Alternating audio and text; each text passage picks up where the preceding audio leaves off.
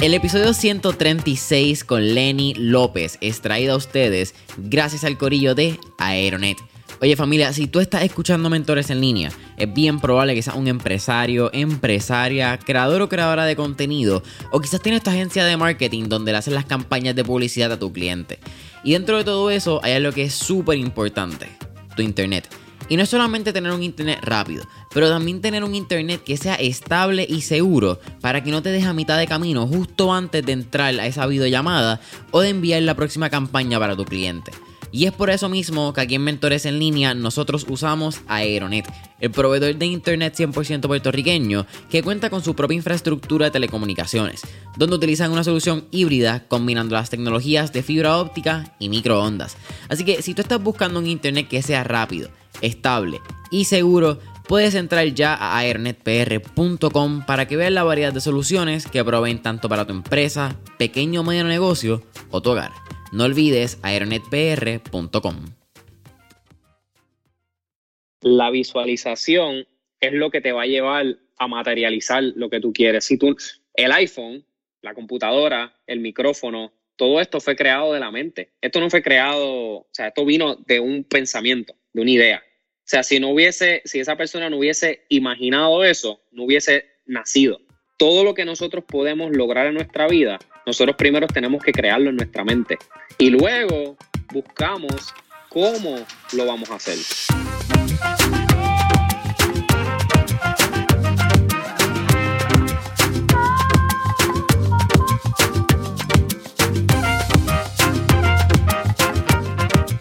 ¿Qué es la que hay familia? Mi nombre es Jason Ramos y bienvenidos a Mentores en Línea, un podcast donde hablamos con los empresarios e influencers responsables por las marcas más destacadas para que así conozcas quiénes son tus mentores en línea. Y en el episodio de hoy me acompaña Lenny López, quien es motivador y entrenador online. Lenny, ¿qué es la que hay? ¿Qué está pasando? ¿Todo, bien? Oye, todo bien, bro, ¿y tú? Todo tranquilo, terminando el cafecito.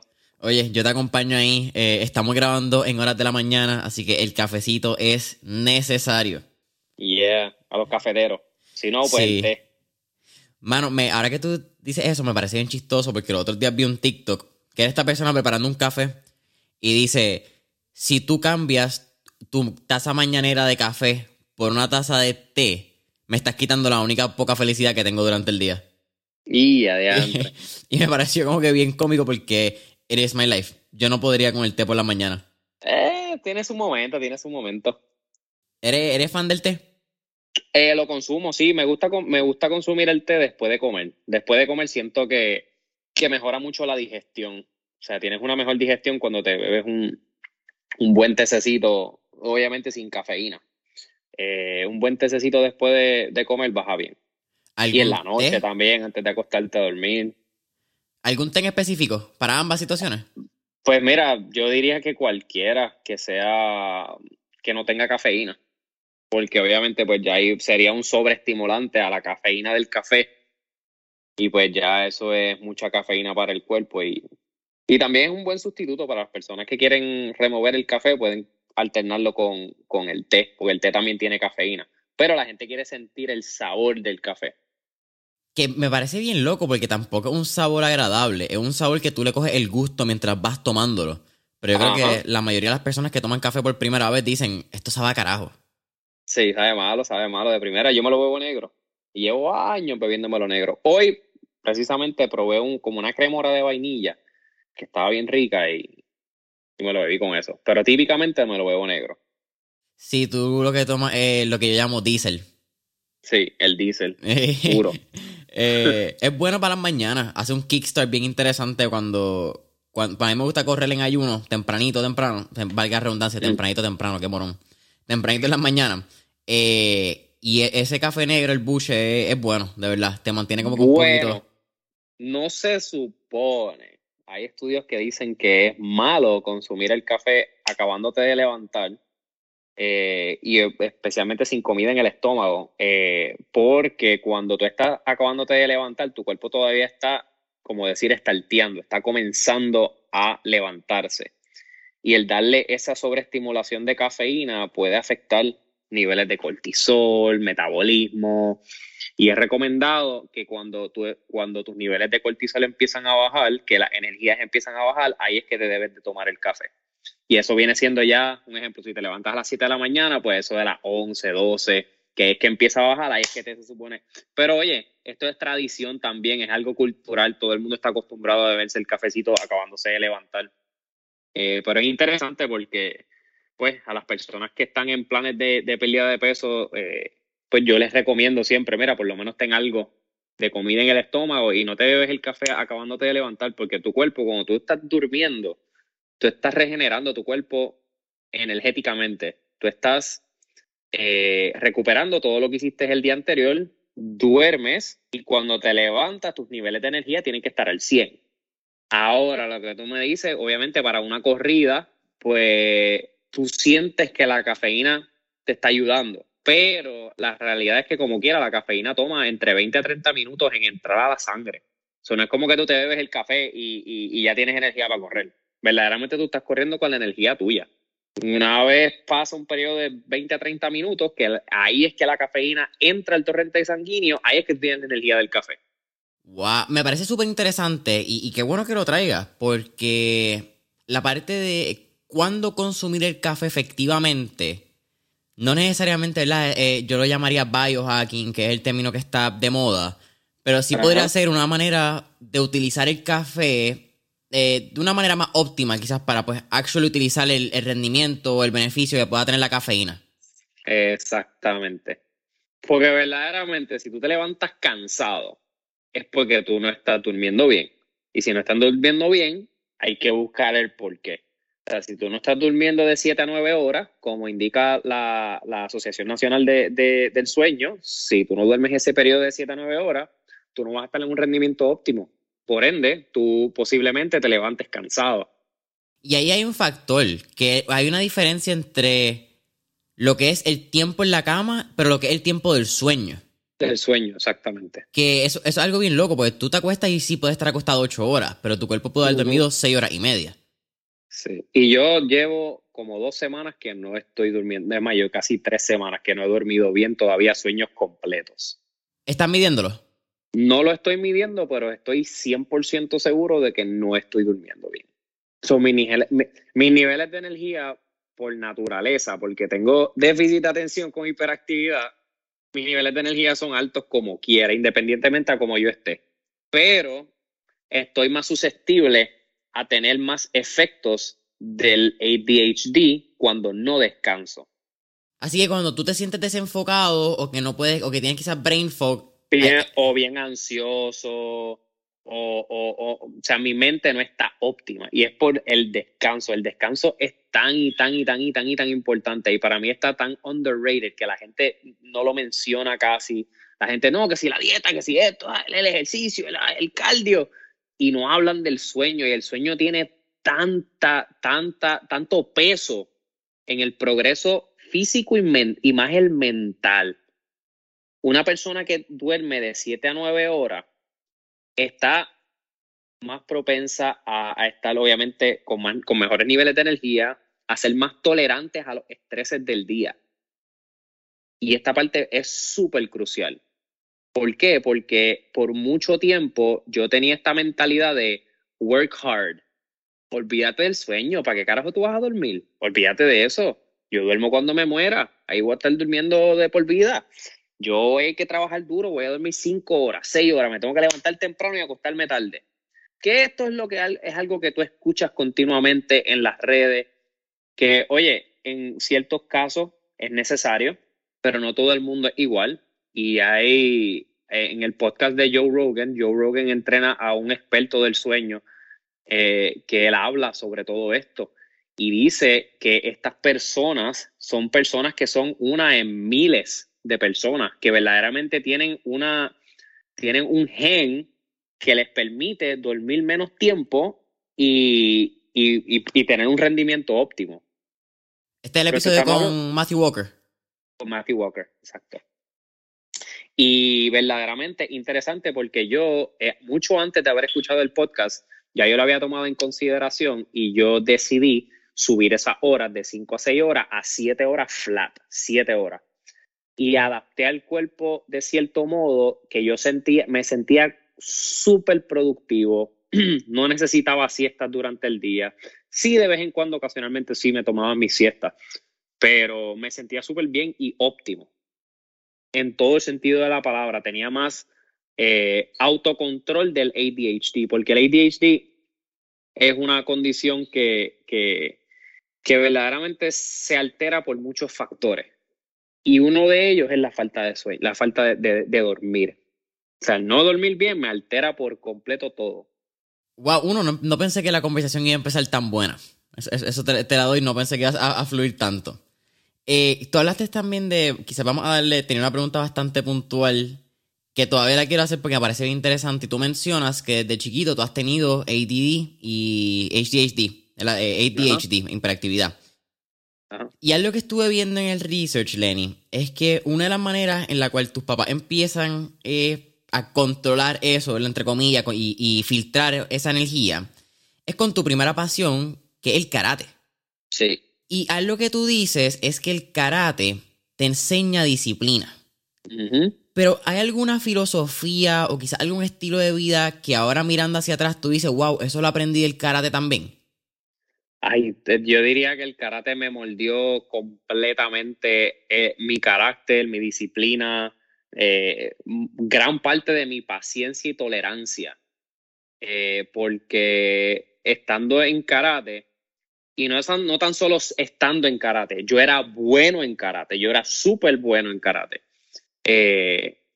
yo sabía que yo tenía una ventaja sobre cualquier persona eh, por ejemplo, peleando. A mí me encantaba pelear, me gustaba, o sea, me, me gustaba pelear. Y en la escuela yo era el, eh, como decir, el, el, héroe de los, de los, de los, ¿cómo se dice? De los, de los abusados. yo bulleaba a los bullies en la escuela. Si yo veía un bully aprovechándose de alguien, yo iba donde él y le decía, papá, ¿qué pasó? ¿Por qué no te metes conmigo? ¿Por qué no me das a mí? ¿Por qué no me lo haces a mí? Y por ahí seguía. O sea, y, y, era algo que para mí era, era, pues, un talento que tenía. Y el poder tener esa disciplina y esa tolerancia hacia esas personas, porque yo tampoco les daba primero a nadie. ¿Por qué? Porque yo era una, yo era un alma. O sea, una persona que está en artes marciales es un alma. Si tú le haces daño a una persona, tú puedes ir preso. Eres considerado un, un alma en la calle. Y básicamente yo lo que hacía era que los alteraba, me quedaba súper tranquilo y esperaba que ellos me dieran a mí. Y de esa forma yo podía justificar mi acción con defensa. Pero aún así, yo he evitado muchos problemas en mi vida y digo que fue gran parte por el karate. O sea, literalmente yo puedo tener una persona gritándome, hablándome, o sea, cosas malas frente a mí y yo voy a mantener mi paciencia y mi calma no me voy a alterar, me voy a quedar súper tranquilo. Lo más que puedo hacer es reírme. Y esto fueron disciplinas que yo aprendí en karate, pero me tomó muchos años, o sea, eh, eh, perfeccionarla. Porque a mí, como te dije, como me gustaba la pelea, yo buscaba formas de pelear. Entonces, donde había una pelea, yo trataba de buscar la forma de entrar. Y era porque me gustaba. Sí, ese era lo que te, ese era lo que te gustaba, la diversión. Era pues dale, vamos a pelear. Eh, exactamente. También está en, y me parece interesante porque en, ese mismo research eh, tú, has hablado mucho de lo que es la inteligencia sinestética, me corriges en la palabra. Sí. Y que tú siempre la tenías bien desarrollada, que tú eras el chamaquito que siempre jugaba a todos los deportes, que jugabas bien, corrías patineta. Desde chiquito tú sabías que esa era la ruta que iba, que iba a seguir en tu vida. Como que tú decías, mira, sí, yo voy a hacer algo en los ejercicios. Ni, ni idea, nada que ver. Yo todos los deportes que hice los hice por, porque me gustaba hacer el deporte. Eh, sí los llevaba a alguno de ellos a nivel competitivo porque me gustaba competir, me gustaba ganar, pero no me pasaba por la mente el que yo iba a estar trabajando con el físico de otras personas. O sea, no me pasó por la mente. De hecho, eh, hay un programa, creo que se llama Aspira en Puerto Rico. No sé si todavía eso existe, pero cuando yo estaba en cuarto año, eh, ellos te dan como un examen para que tú tengas un poquito más de dirección a ver a, qué carreras te puedes dirigir. Porque, oye, vamos a hablar claro, cuando tú estás en cuarto año, tú no sabes qué carajo tú quieres hacer con tu vida. De hecho, tú puedes tener 25, 27, 28, 29 años y todavía no saber qué carajo hacer con tu vida.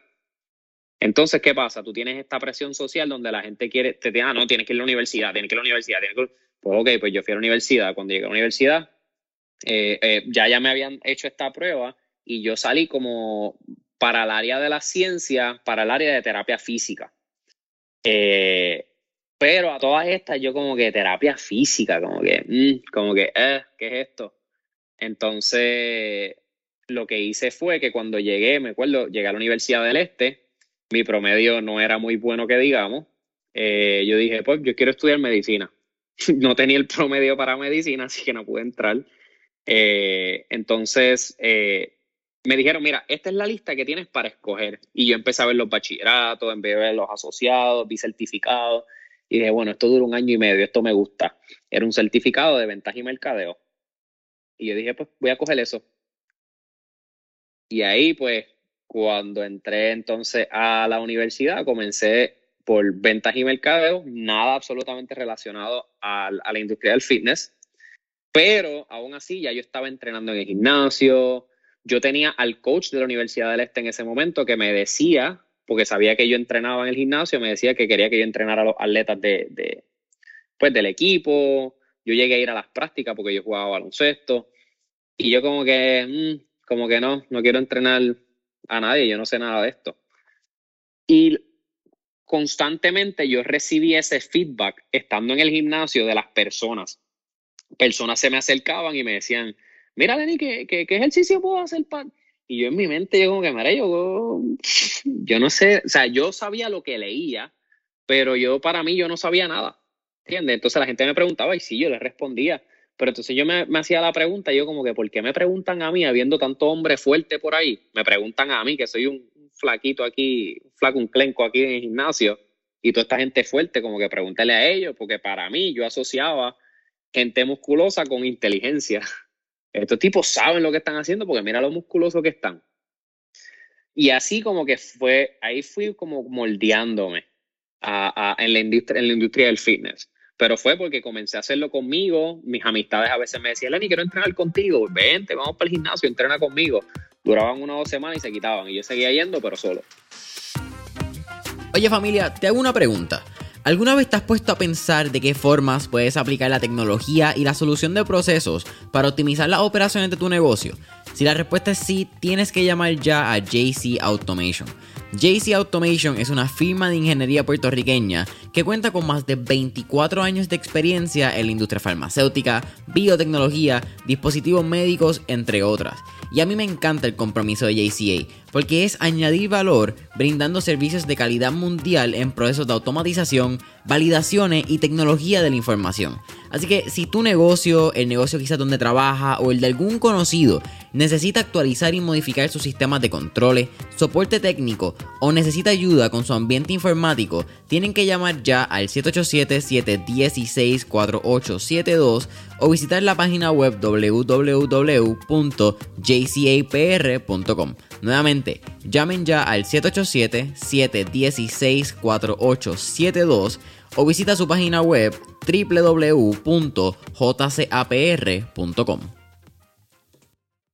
Aquí tú me corriges, también eventualmente tú tienes una, creo que en ese mismo gimnasio, abre un gimnasio nuevo, te contratan, tú no tenías experiencia como personal trainer, empiezas a adquirir experiencia y luego tú entras a la universidad a hacer un bachillerato en ciencias del ejercicio, si no me equivoco. Sí, eh, en el 2008 eh, yo tuve una transición. Yo estuve primero trabajando en una compañía de turismo en el aeropuerto, la cual me votaron a mí y a mi vecino por algo malo que hicimos. Eh, a mí me votaron por cómplice, porque fue, fuimos los dos, pero lo cogieron a él. Y luego, en el mismo aeropuerto, yo solicité para Buffalo Wings, trabajando de dishwasher. Eh, como quiera, yo estaba entrenando en el gimnasio. Esto fue para el tiempo de octubre a noviembre. Eh, recuerdo que mi primer día de trabajo fue un miércoles y era miércoles de juego, no me acuerdo de qué era, pero era como, qué sé yo, algo de NFL, después había algo de, baloncesto, después había algo de boxeo ese fin de semana. Eso fue como que el, el weekend más pesado fue mi primera semana en Buffalo Wings de dishwasher, lavando platos. Eh, de ahí eh, fue cuando yo caí en el hospital en, en la, creo que fue la tercera semana de noviembre, porque yo estuve en San, Valentín, en San Valentín, en Thanksgiving, yo estuve en el hospital hospitalizado. A mí me dio un tipo de desgaste físico, nunca encontraron qué fue. Esta fue una conclusión que yo llegué con un doctor que conocía, que pudo haber sido un desgaste físico, pero yo tenía un aire entre medio del pulmón y el corazón y, me, y tenía mucho dolor de pecho. Eso se me combinó como con una neumonía. Este, ya estaba bien malo, tenía un catarro bien fuerte y ese dolor en el pecho bien fuerte. So, yo con todo y eso fui a trabajar y la, la, la, la gerente me vio como que, Lenny, tú no estás bien. Y yo, pues, como quiera, vengo a trabajar. Entonces estuve a punto de llamar la ambulancia, no cogí la ambulancia, no llamé, me fui guiando hasta, hasta el hospital. Y una vez llegué al hospital, me, me, empezaron a poner un montón de cosas y ahí me hospitalizaron al momento por cuestión del dolor de pecho, porque es muy peligroso un dolor de pecho a una persona joven. No importa la edad, el dolor de pecho es peligroso, no importa. Eh, y ahí estuve en el hospital eh, como una, entiendo yo que fue como una semana aproximadamente. Eh, una vez salí del hospital, recuerdo que fui directamente a entregar la carta de renuncia. Entregué mi carta de renuncia y el primero de diciembre yo entré a clasificado online a buscar trabajo y ahí apareció literalmente el primer clasificado. El nombre del gimnasio y llamé, llamé, le dije al, como decía, con o sin experiencia, con o sin certificación, perdón. Eh, puede ser que con, o, con y sin experiencia, que no importaba. Yo llamé y me dijo, ven para acá para entrevistarte. Me hizo la entrevista y la pasé y fui su primer empleado en el gimnasio y ahí comencé. Que de hecho, antes de que se montara el gimnasio, yo di clases de abdominales, porque me decía, mira, hay que entretener a la gente, porque ya tenemos miembros, el equipo todavía no ha llegado, porque lo estaban, eh, venía en, en, en, un shipment. Entonces di las rutinas abdominales que yo me acordaba que daba en karate. las rutinas que yo hacía en karate, yo puse a la gente a hacerlas. Y de ahí surgió mi clase, yo tuve una clase bien famosa de abdominales que, o sea, miles de personas tomaron esa clase y le encantaban. Ahí se, me, se metían los atletas de pisticampo, se metía medio mundo. Mis clases siempre estaban llenas. ¿Esta clase tú, eventualmente también la llevaste a otro gimnasio? Es que estoy pensando que era... No, no, no, no, nunca la llevé a ningún otro gimnasio. Yo eh, estuve en ese gimnasio cuatro años, del 2008 al 2012. Y el 2012 renuncié y ya después de ahí yo no di, jamás volví a dar más clases. Ok, ok, pues no, pues estaba ahí confundiéndome. Eh, ¿Por qué decides entonces sacar un título universitario cuando ya tú tenías una carrera básicamente hecha en, la industria? Yo, bueno, yo no te diría que estaba hecha, yo estaba todavía desarrollándome como entrenador. Eh, yo tuve una experiencia en el 2000, yo renuncié en 2012, en el, en el 2011 eh, quiero tratar de recordar la fecha, pero entiendo que fue como para agosto. Eh, yo tuve esta persona que para mí es una persona súper importante en mi vida, porque esa persona fue la que me dio un empujón grandísimo. Ella se llama Brenda López. Ella está en, ella vive en Chicago. Ella tiene daycare en Chicago. Y Brenda, yo era el que hacía las evaluaciones en el gimnasio porque yo vendía entrenamiento personal. O sea, tú llegabas al gimnasio, yo te evaluaba y yo te vendía los servicios del entrenador, pero la gente asumía que era yo quien lo iba a entrenar. Pero los entrenaba otra persona, no yo. Entonces, Brenda tenía una evaluación a las 5 de la tarde. Eh, de hecho, yo era el mejor vendedor del, del gimnasio, por eso era que estaba haciendo las ventas. Entonces, Brenda no llegó a las 5, llegó a las 5 y media. Y a las 5 y media yo tenía una clase. Entonces, cuando Brenda llega, yo le digo, Brenda, vente conmigo, yo tengo que dar esta clase y cuando se acaba la clase te pongo una cita para otro día para hacerte la evaluación. Pues yo tengo a Brenda a mi lado, doy la clase, pero a Brenda la tengo haciendo otro ejercicio. Se acaba la clase y Brenda me dice, Lenny, yo quiero que tú me entrenes. Y yo le digo, mira, yo no estoy entrenando personal en este momento, pero te puedo dar una buena oferta por entrenamiento personal. Eh, y ella me dijo, no, pero es que yo quiero que tú me entrenes. Y yo lo que típicamente le decía a las personas era, mira, lo que pasa es que yo cobro más de lo que cobra la compañía y típicamente pues la gente decía como que, ah, no, está bien, no hay problema, dame la oferta con el entrenador. ¿Qué pasa? Brenda me dijo, ok, no hay, no hay problema.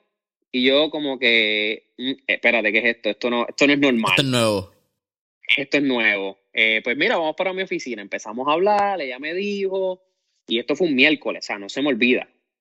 Cuando estamos en la oficina, yo le digo, pues mira, pues yo cobro 35 dólares por sesión, ta, ta, ta, y me dijo, ah, está bien, perfecto, ¿cuándo comenzamos? Y yo como que todavía en shock, porque no era típico. La oferta más cara del gimnasio eran como 30 pesos por entrenamiento, por, por, hora. Me dijo, ¿cuándo empezamos? Y yo como que cuando tú quieras, mañana. Pero eh, el detalle es que yo le dije, el detalle es que no te puedo entrenar aquí, te tengo que entrenar fuera.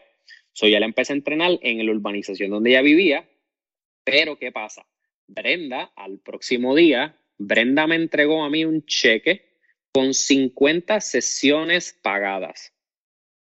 Ella me pagó 50 entrenamientos. Toma, cuando yo vi ese cheque, yo en mi mente fue como, ese fue mi despertar. O sea, ese fue mi despertar. Yo vi este 1.750 pesos eh, y yo dije que, o sea, lo primero que yo pensé fue que yo hago en el gimnasio. Eso fue lo primero que yo pensé. Y yo la entrenaba a ella tres a cuatro veces en semana. Yo dije, ¿qué yo hago en el gimnasio? Nada, yo como quiera seguir trabajando en el gimnasio, pasan los meses, Brenda me introduce a su pareja del momento, yo lo, eh, me dice, yo quiero que tú lo entrenes también. En el momento en que ella me dice eso, sus sesiones estaban acabando y ella me entrega dos cheques adicionales, uno de la, uno de, de la pareja y uno de ella. Y a todas estas yo estoy como que todavía entrando en más shock y con menos ganas de estar en el gimnasio. Pues decía, todo lo que yo me tengo que joder en este gimnasio para 5, era 5.25 el mínimo para ese tiempo. Lo que pasa es que yo cobraba bien por las comisiones que vendía. Claro. Y ahí fue, ese fue mi despertar. Y en, ahí fue que yo dije, yo me tengo que ir de aquí. O sea, ya no me gustaba. Yo decía, no puedo, yo no puedo estar aquí. Eh, y ahí cogía otros dos clientes por el lado. Y en el 2012 cogí mis vacaciones, cogí mis días de enfermedad y renuncié. Y me fui ahí independiente. De ahí entonces es que yo empecé a entrenar a muchas más personas. Ahí eventualmente va más o menos como que este periodo de tiempo, tú eventualmente abres tu propio gimnasio en Puerto Rico, entrenaste atletas, celebridades y te enfocaste mucho en ese uno a uno por varios años, ¿cierto? Sí, porque mientras yo estuve entrenándolo a ellos, yo seguí cogiendo obviamente mucho más clientes.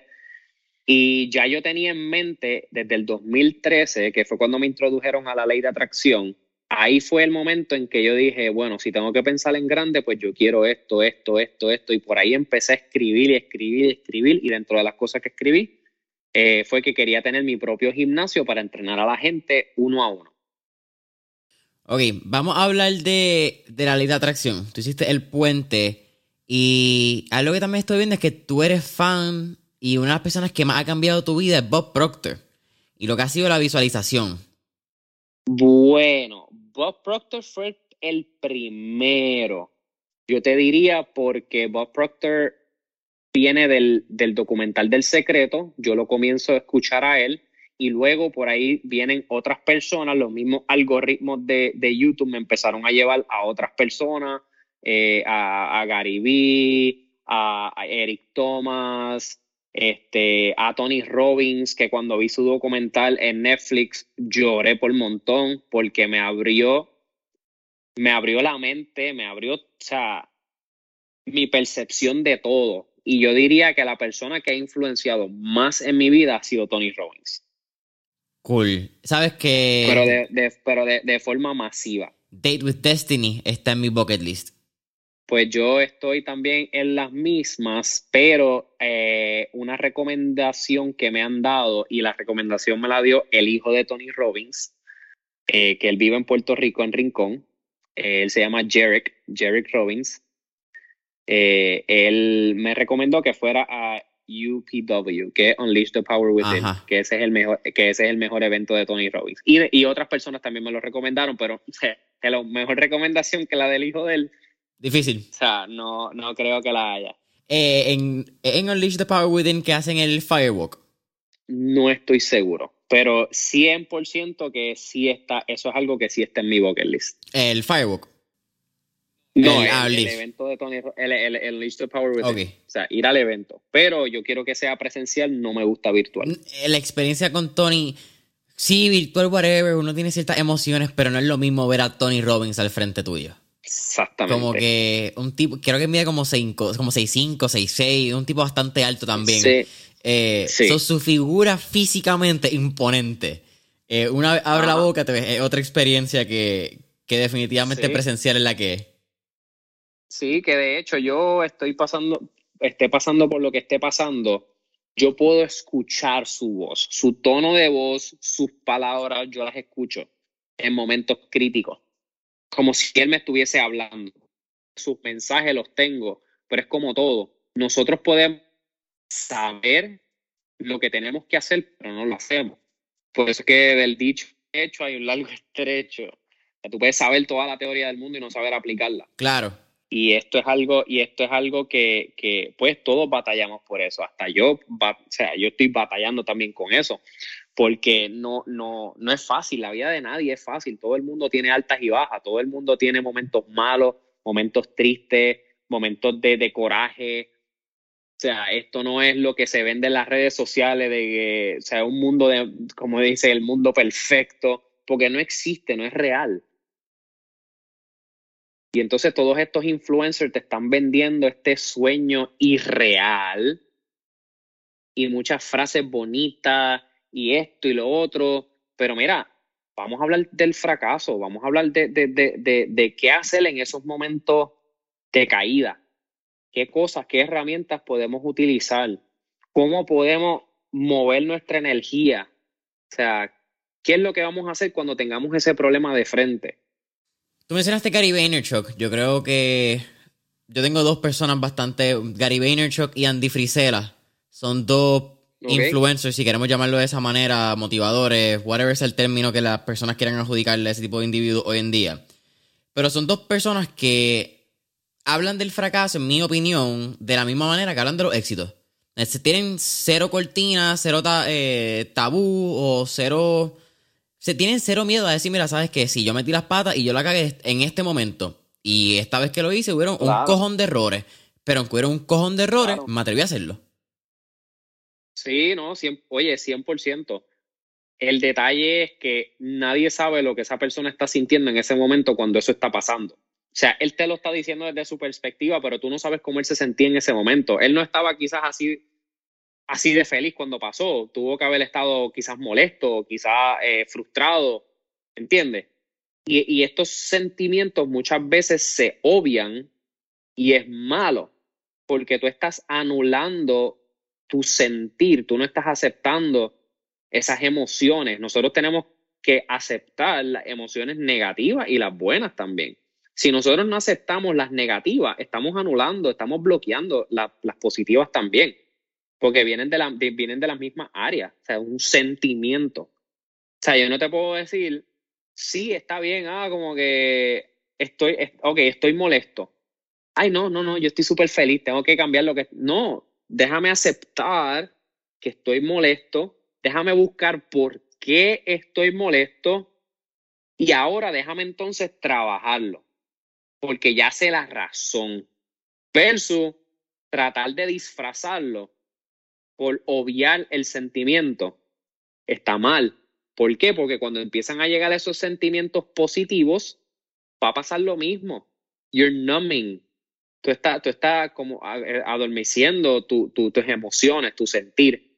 Y esto me pasó a mí por muchos años de mi vida, muchos, muchos años donde yo estuve, literal, o sea, a mí me decían que yo era bien frío. Y a mí como que, yo como que no, yo no soy, como que yo no soy frío, yo soy una persona súper cariñosa, afectiva, eh, súper amorosa. ¿Por qué será que dicen que yo soy frío?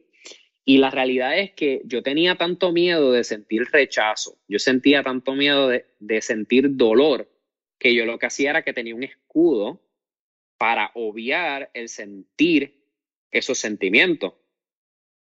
¿Y qué pasa? Cuando tú te acostumbras a hacer eso, tú estás también anulando esos sentimientos de alegría y de felicidad. Porque siguen siendo emociones.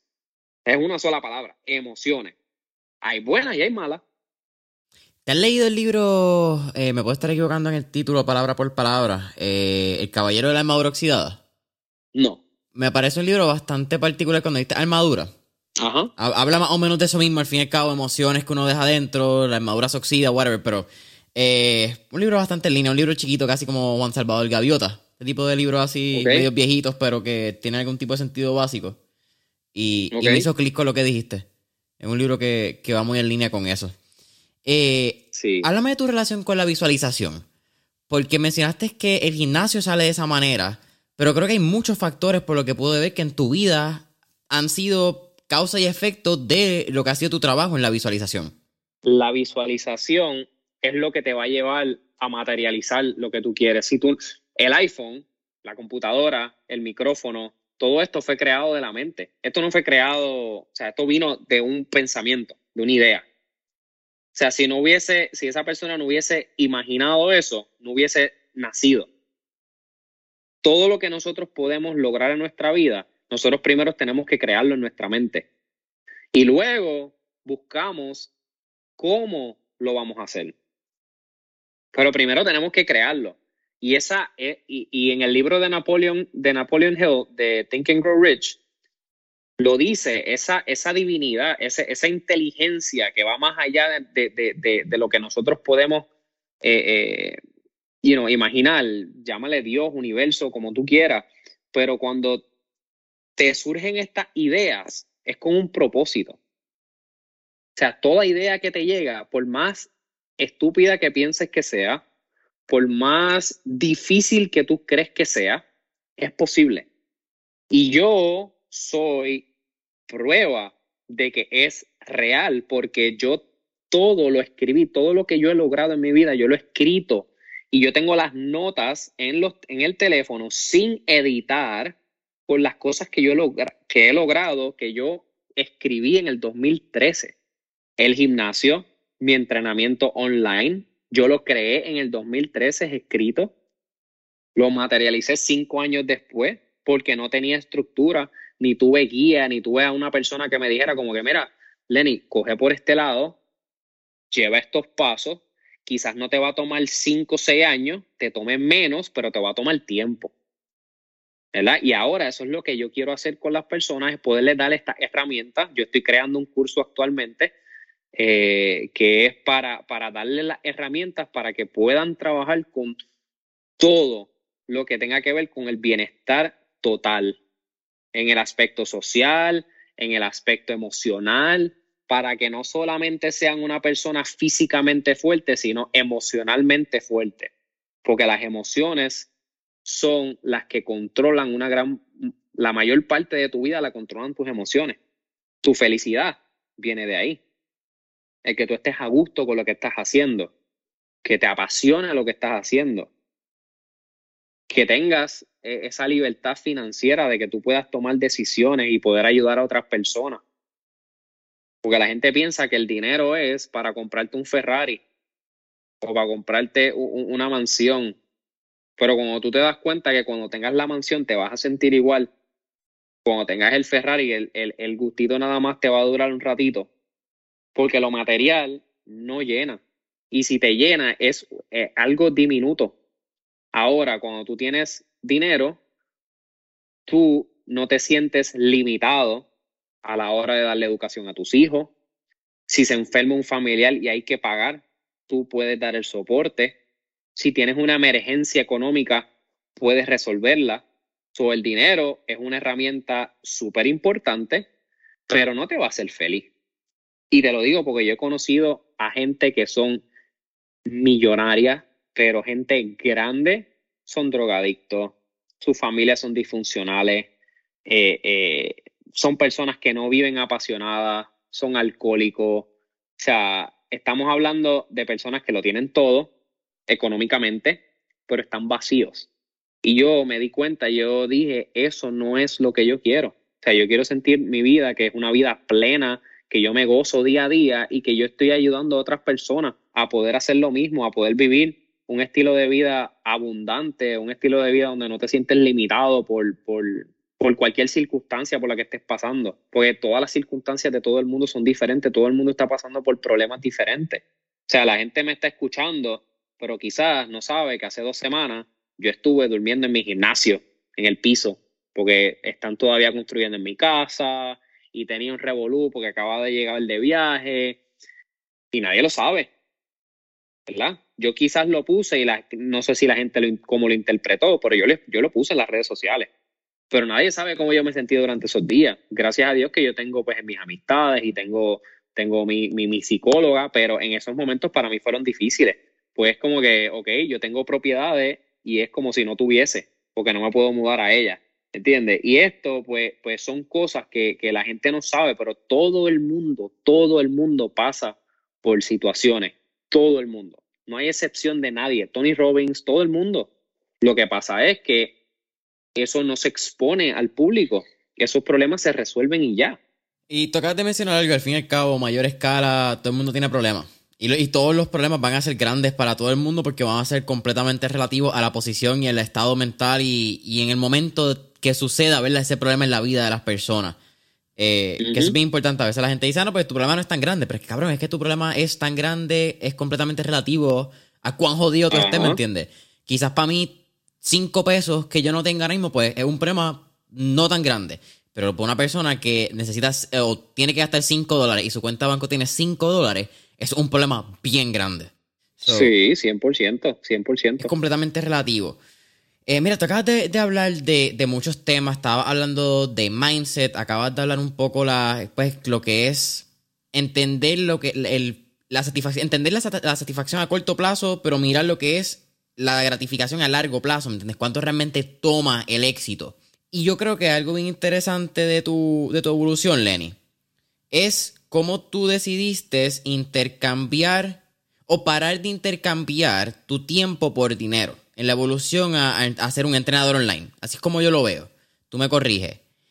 Pero ¿cómo tuvo que evolucionar Lenny como persona, eh, manejo de relaciones, ventas, mercadeo, el individuo como 360 para tomar esa decisión de parar de entrenar uno a uno, que era tu ingreso seguro, para creer en la visión a largo plazo de ser un entrenador online?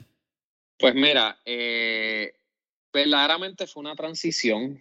Yo, estando entrenando en el gimnasio, yo no me veía estando en un gimnasio a mis 35 años. Yo decía, esto no es, o sea, esto no, yo siento que yo tengo algo más que dar. Yo siento que esto no es. Eh, para mí el fitness fue, es, es una etapa. Eh, la cual ya por eso no entreno personas uno a uno, solamente entreno en línea. Eh, y es porque ahora pues yo soy dueño de mi tiempo. Esta transición me ha tomado tres años, yo diría dos años, dos años y medio. Eh, pero lo que me llevó a eso es que yo quería tener tiempo. O sea, quería tener tiempo y quería buscar cuál es la forma de hacerlo. Y todo va a recaer en la vida online. Tú puedes hacer dinero online de muchas, muchas, muchas formas, pero tienes que ser súper paciente y súper consistente con lo que estás haciendo. Y obviamente te tiene que gustar, porque si no te gusta, no debes ni mirarlo.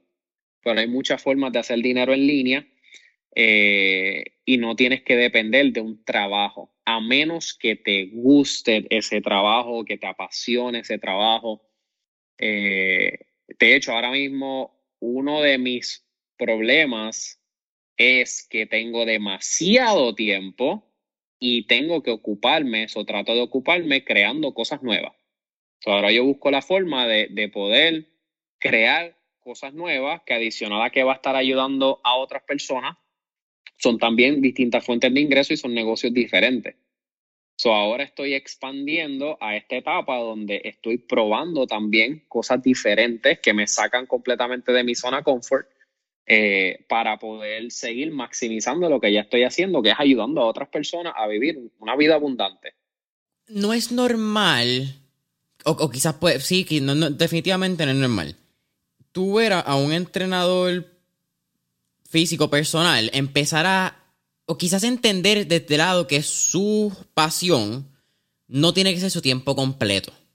Y en tu caso tú estás hablando de que ya encontraste una fórmula, tienes unos sistemas desarrollados, Lenny López Trainer funciona como una máquina eficiente y tú puedes empezar a diversificarte en otras áreas de tu vida, otros negocios, eh, distintas fuentes de inversiones, etc. Pero a nivel de, mindset y, quizás de, educación continua, ¿cuánto tú inviertes en ti, Lenny? Pues, ¿a qué te refieres con invertir en mí? En tu educación, en mentores. Eh, estoy invirtiendo más en experiencias que en mentoría por muchos años de mi vida yo estuve con la famosa palabra work hard. Hard work, hard work. Y pues trabajando, como te dije, hora excesiva. Y yo vine a explorar lo que era viajar de placer en el 2012, que fue un viaje que di a Costa Rica, Chicago. Eso fue cuando comencé. Y cada año que pasaba yo decía, yo quiero seguir viajando porque viajar se siente bien, eh, son experiencias distintas. Eh, yo quiero esta, yo quiero, quiero hacerlo, quiero viajar más. Y cada año que pasaba, yo me proponía eh, quizás viajar X cantidad de veces. Ya cuando yo lancé mi entrenamiento en línea, eh, mis viajes comenzaron a aumentar. De, yo decía que ahora este año quiero bajar siete veces, quiero viajar diez veces, ya voy por 20, 30. O sea, no me quiero limitar. O sea, yo viví un mes en, en, Colombia, regresé hace poco, estoy de viaje otra vez. En noviembre me voy de viaje otra vez, en diciembre me voy de viaje otra vez y voy a seguir viajando y quiero seguir cosechando experiencias, porque al final Tú no te llevas ni un peso a la tumba. Te llevas las experiencias vividas. Tú te llevas las experiencias vividas. Ahora, ahora bien, yo estoy viajando, la cantidad que estoy viajando, pero yo maximizo eh, el presupuesto, yo planifico el presupuesto. Mi negocio no depende de yo trabajarle horas a nadie, soy yo de trabajo de donde sea, soy yo puedo viajar y trabajar a la vez, estoy haciendo dinero mientras estoy viajando.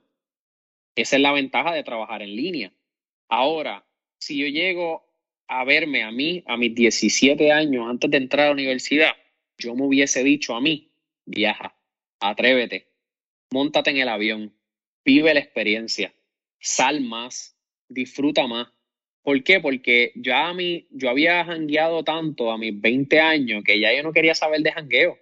Y ahora yo estoy dándole reversa, ahora estoy jangueando más porque volvemos, son experiencias, no lo hago de forma excesiva, pero esa, esa parte social hace falta, o sea, hace falta en las vidas de todos nosotros. Nosotros tenemos que, que y no está mal el trabajar duro, no está mal, está súper bueno, pero en la vida todo es un balance, porque si te vas demasiado para el lado de trabajo, hay otras áreas de tu vida que vas a estar afectando, tus relaciones con tu familia, la relación con tus amistades o con tu pareja, este, porque estás obsesionado con el trabajo y uno tiene que tener todas esas áreas balanceadas. Y ahora yo trato de buscar ese balance. Yo trato de buscar la forma de, poder tener ese balance con todo, pero invirtiendo en experiencia. Sigo escuchando mis libros. Eh, yo invierto mucho, yo diría, en, más libros que otra cosa. Eh, yo escucho mucho audiobooks eh, y estoy estudiando mucho lo que son las relaciones en general, relaciones de pareja, relaciones de amistades familiares, eh, porque para mí es interesante eh, el, el, cómo se puede buscar una solución al entendimiento de las relaciones para que las personas se puedan relacionar mejor, no tan solo entre amigos, sino entre parejas.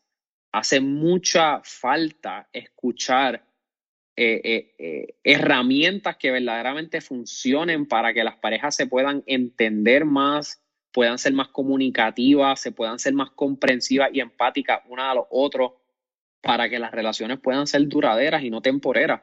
Porque estamos en un momento donde todo es temporero. Ahora tú tienes Tinder, tienes estas aplicaciones. Ah, me gustó, swipe, swipe, swipe, swipe. Ah, estoy saliendo con una, no me gustó, le dieron swipe y ya.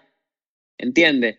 Y yo soy un poquito más, yo diría old fashion con eso, porque para mí la estabilidad, la estabilidad para mí es súper importante eh, y es parte de, pues, de mi gasolina, ¿entiendes? Y yo creo que yo estudiando este contenido eh, puedo repartirlo también, que también dentro de mi curso tengo una, una parte que es de relaciones.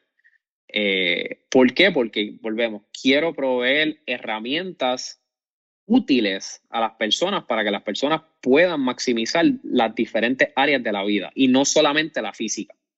Mira, tú entraste en un tema de relaciones y quizás por entrar un poco más en, ese lado de que no pensé que íbamos a hablarlo ni, ni salió punto, no tengo otra palabra que decir.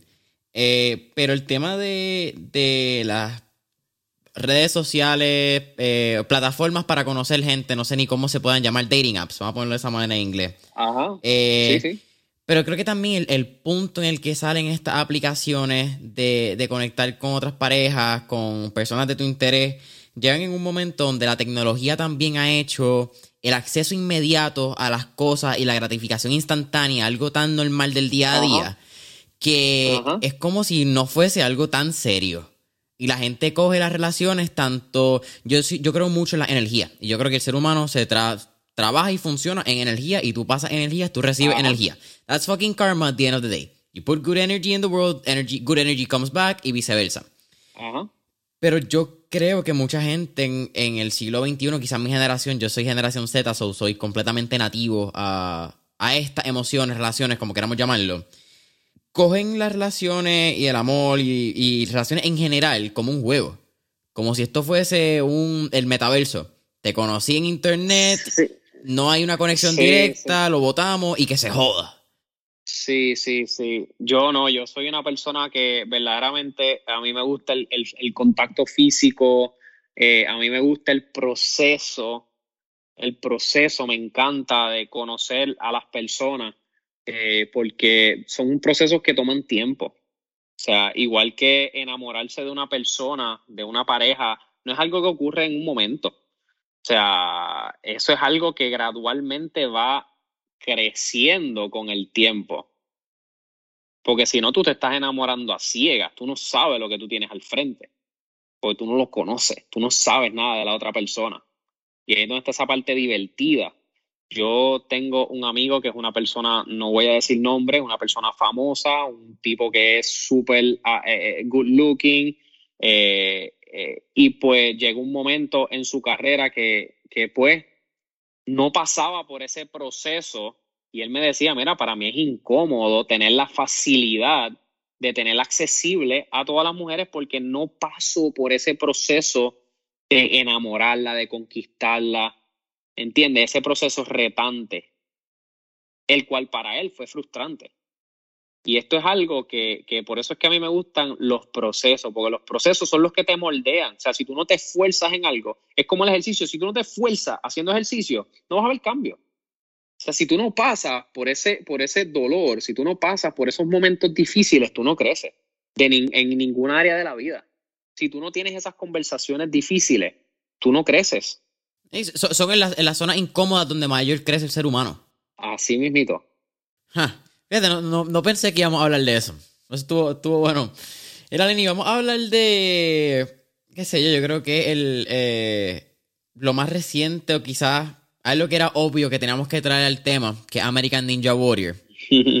Eh, y yo quiero hablar un poco, como te había mencionado cuando hablamos por primera vez. Mano, yo te sigo hace muchos años en las redes sociales. Y ha sido bien interesante ver la evolución desde un punto de vista de fuerza funcional y el entrenamiento que has tenido y cómo ha evolucionado Lenny desde tus años de pues, lo que fueron bodybuilder y actually estar en, una preparación de, de, shows, de estar en unos porcientos de grasa bien bajos, de prepararte mentalmente para caminar en un escenario, a volver a caminar en otro escenario completamente diferente donde la fuerza que tienes que tener y la disciplina no son ni de gimnasio como tal, ni son de pesas de mucha fuerza. Estamos hablando de una fuerza bastante particular que se requiere en el caso de, pues, estamos hablando un poquito de bloque, de escalar, pero e, este grip, core strength, finger strength que necesitas para American Ninja Warrior. Eh, así que, en primero que nada, cómo llegas a American Ninja Warrior y háblame de cómo cambió tu régimen de entrenamiento desde el día que tú decides que esa era la meta. Pues mira, eh, yo no tenía idea del programa porque yo no veía televisión. Eh, yo tenía, estaba saliendo con una chica, ella estaba en mi apartamento y ella me dijo, Lenny, ¿por qué tú no participas en American Ninja Warrior? Yo tengo la computadora de frente y yo digo, no sé qué es, pero está bien, voy a aplicar.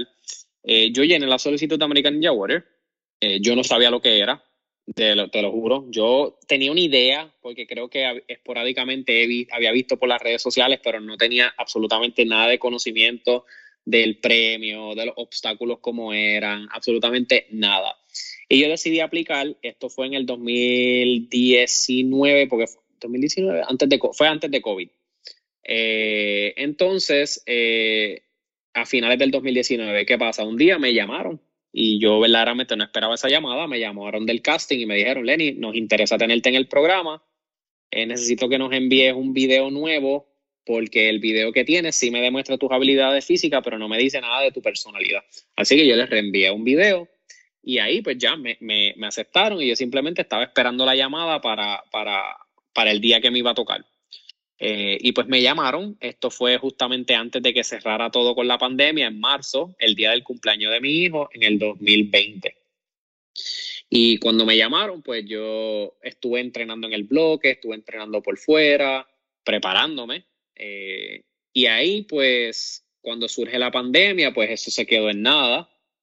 Eh, y ellos al final del 2020 me contactaron y me dijeron, mira, como ya tú habías sido electo, eh, necesitamos que vuelvas y llenes la solicitud para volverte a aceptar. Vas a estar en una lista de prioridad, pero tienes que pasar por el proceso nuevamente. Y pasé por el proceso nuevamente, me aceptan y pues yo continúo con mis entrenamientos, pero esta vez viajando a Estados Unidos a ir a gimnasios específicos de American Ninja Warrior, que son eh, gimnasios con muchos obstáculos. Y pues te diría que esta ha sido la preparación física más divertida que yo he tenido en mi vida, porque para mí, eh, o sea, un gimnasio de Ninja Warrior es como un parque de diversión. Esto es súper divertido. Eh, se lo recomiendo a cualquier persona que lo intente solamente porque a pesar de que sí pueda ser un poquito difícil al principio, eh, tiende a ser bien fácil cuando le coges el truco porque hay niños hasta de 6, 7 años haciendo obstáculos. que es gracioso verlo porque tú dices, pues ese nene puede, yo, yo puedo. Eh, pero verdaderamente Ninja Warrior me ha enseñado mucho. Ninja Warrior es, es una disciplina que me, me lleva a, a, las artes marciales de cuando yo era pequeño, a, a, analizar los obstáculos como los mismos problemas que se ven en el bloque, porque un obstáculo es un problema.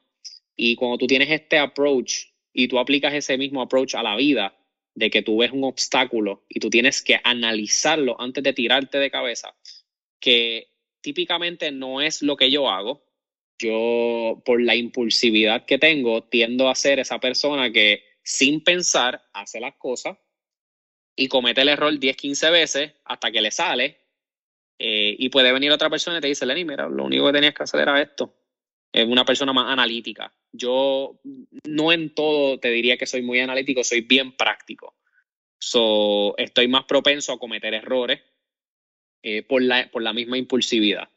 Eh, entonces, cuando yo veo los obstáculos, yo simplemente me tiro para el obstáculo sin pensarlo y pues me caigo más que otra persona, pero me toma, you know, lo puedo hacer más rápido. Pero quizás si hubiese sido un poquito más analítico y pensado un poquito más, me hubiese salido más eficiente. Esa primera vez que te agarraste de, sea de un, valga redundancia, de un agarre en el bloque o que empezaste a entrenar como tal esa fuerza entre antebrazos y, los dedos. ¿Cuál fue tu primera reacción?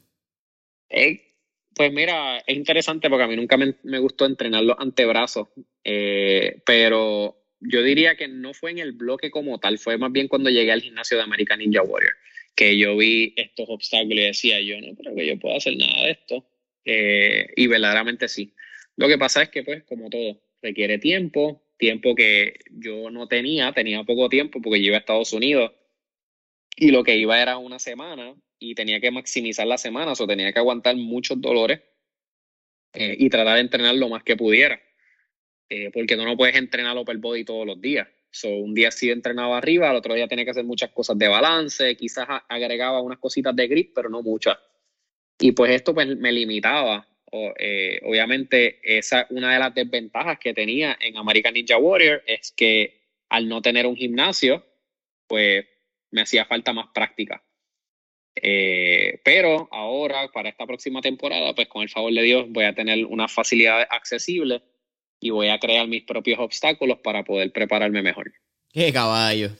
Mira, Lenny, ¿cuáles, quizás ya casi terminando, cuáles son cinco mitos del fitness que muchas personas creen que son de una manera, pero pocos conocen la verdad? Ah, wow.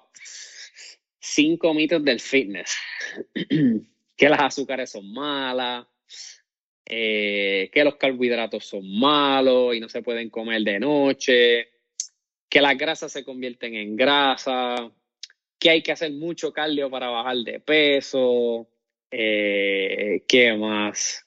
Eh, otro mito, otro mito, otro mito, otro mito del fitness. Mm, otro mito. Ah, que tienes que entrenar mucho para ver resultados, porque si no entrenas muchos días en semana, no vas a ver cambio. Y la realidad es que no, a veces menos es mejor que más, eh, siempre y cuando se le dé la cantidad apropiada. El ejercicio es como la medicina, es una prescripción. Cuando yo diseño un programa de entrenamiento, yo le doy una prescripción de ejercicio a un cliente en base a sus datos.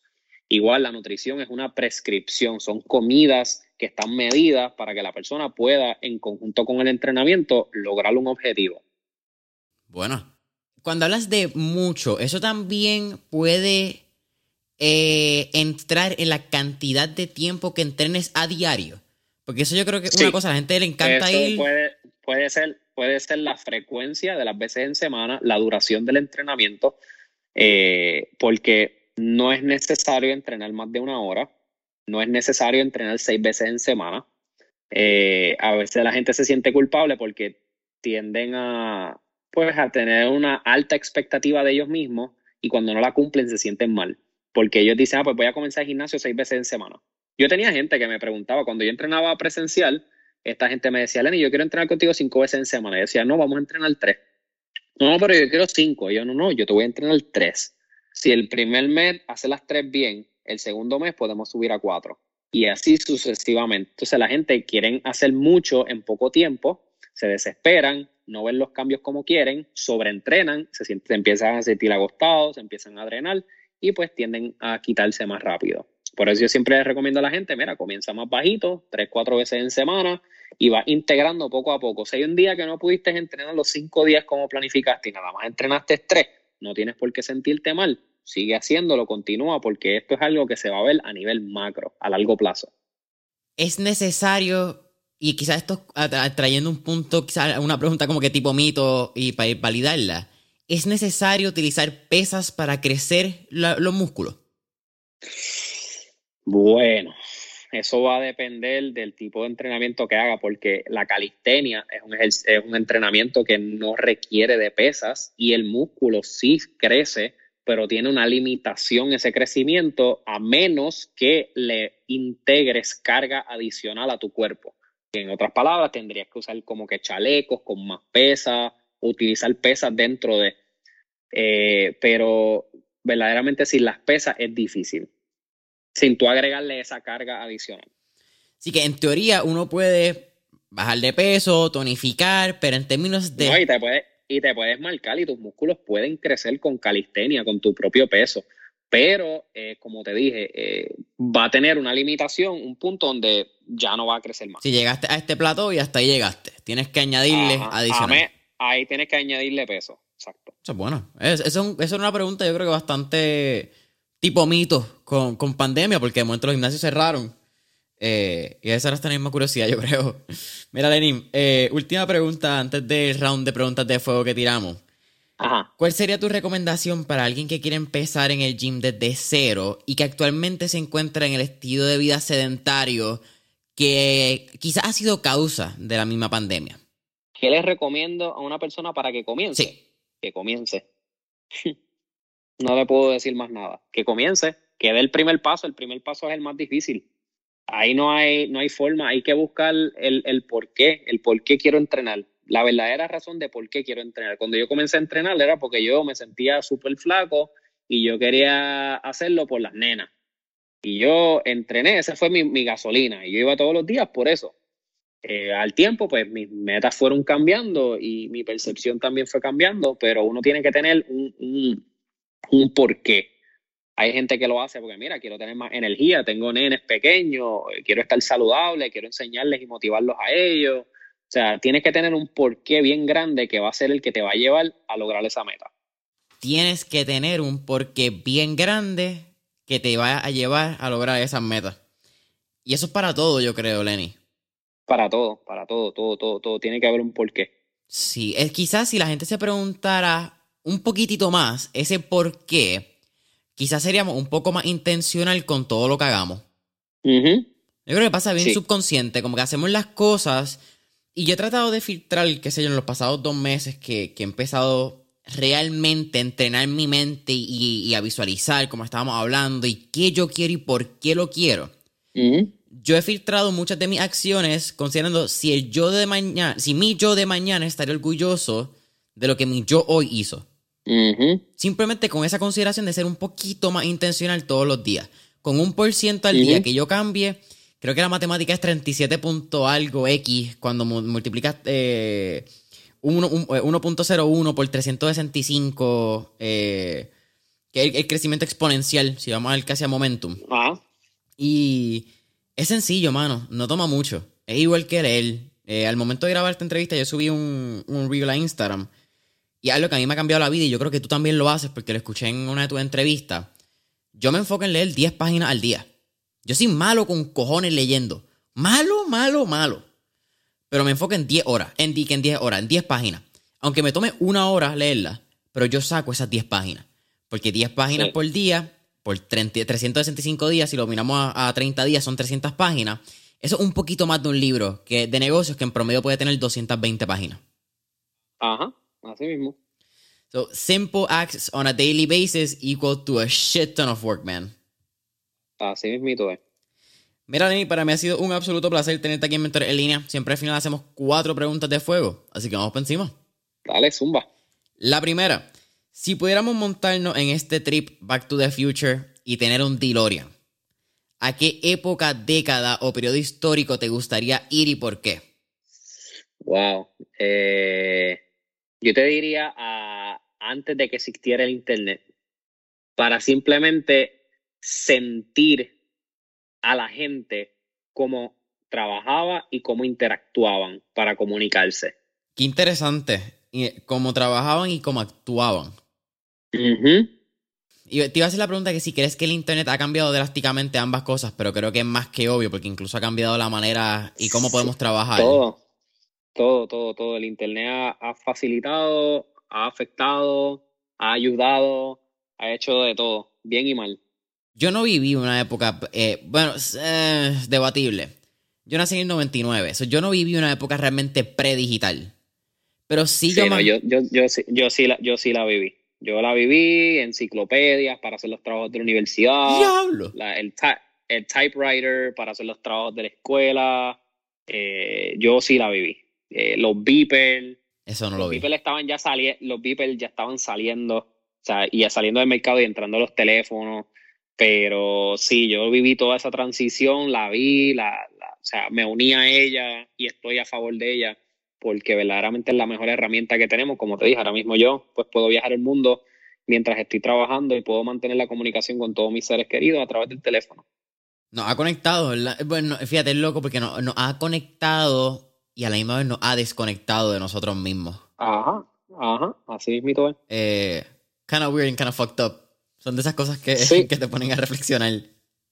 Sí, así mismito es. Mira, la segunda pregunta. Tenemos un playlist en Spotify que se llama Mentores en línea, el playlist, donde tenemos todas las canciones que motivan y pompean a nuestros entrevistados. Así que, con eso dicho, ¿qué canción motiva o pompea a Lenny López? Ay, eso depende del mood. Siempre cambian las canciones. Eh, ahora mismo, ya Ahora mismo tengo, es que tengo varias. Ahora mismo me gusta mucho la canción nueva de, de, de, de Kid Laroi y Justin Bieber. Eh, tengo unas canciones que son eh, de Brasil que también me gustan. Noise. Eh, como te digo, depende del mood, pero yo diría que esa de Stay con Justin Bieber ahora mismo está, está pompiosa. Es, bueno ver a Justin Bieber de vuelta.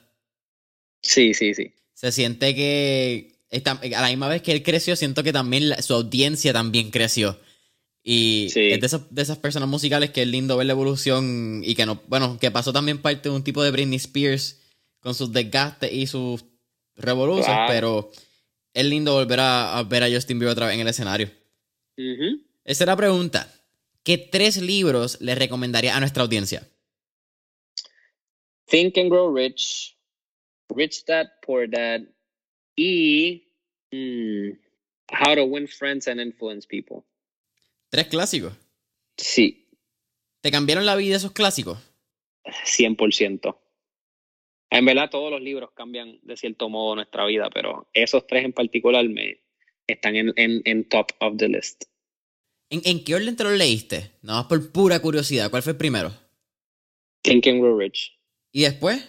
Rich Dad Poor Dad y después How to Win Friends and Influence People. yo, yo también me leí por último How to Win Friends and Influence People. Y, sí, es interesante. Siento que me lo leí hasta un poco tarde, que si me lo hubiese leído antes quizás hubiese tenido un mayor impacto en mi... no un mayor impacto, un impacto diferente en mi vida.